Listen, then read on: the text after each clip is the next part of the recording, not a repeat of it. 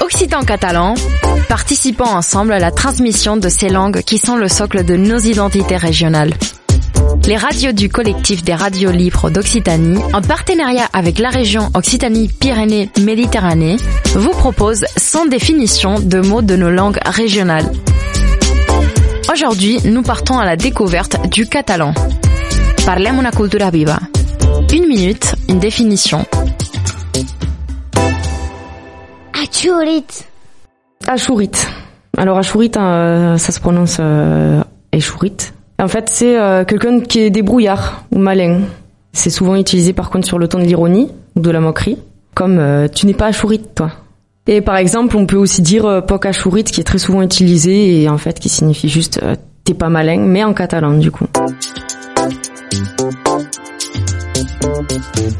C'était Parlem una cultura viva, une minute, une définition, un programme proposé par le collectif des radiolivres d'Occitanie. Et la région Occitanie-Pyrénées-Méditerranée.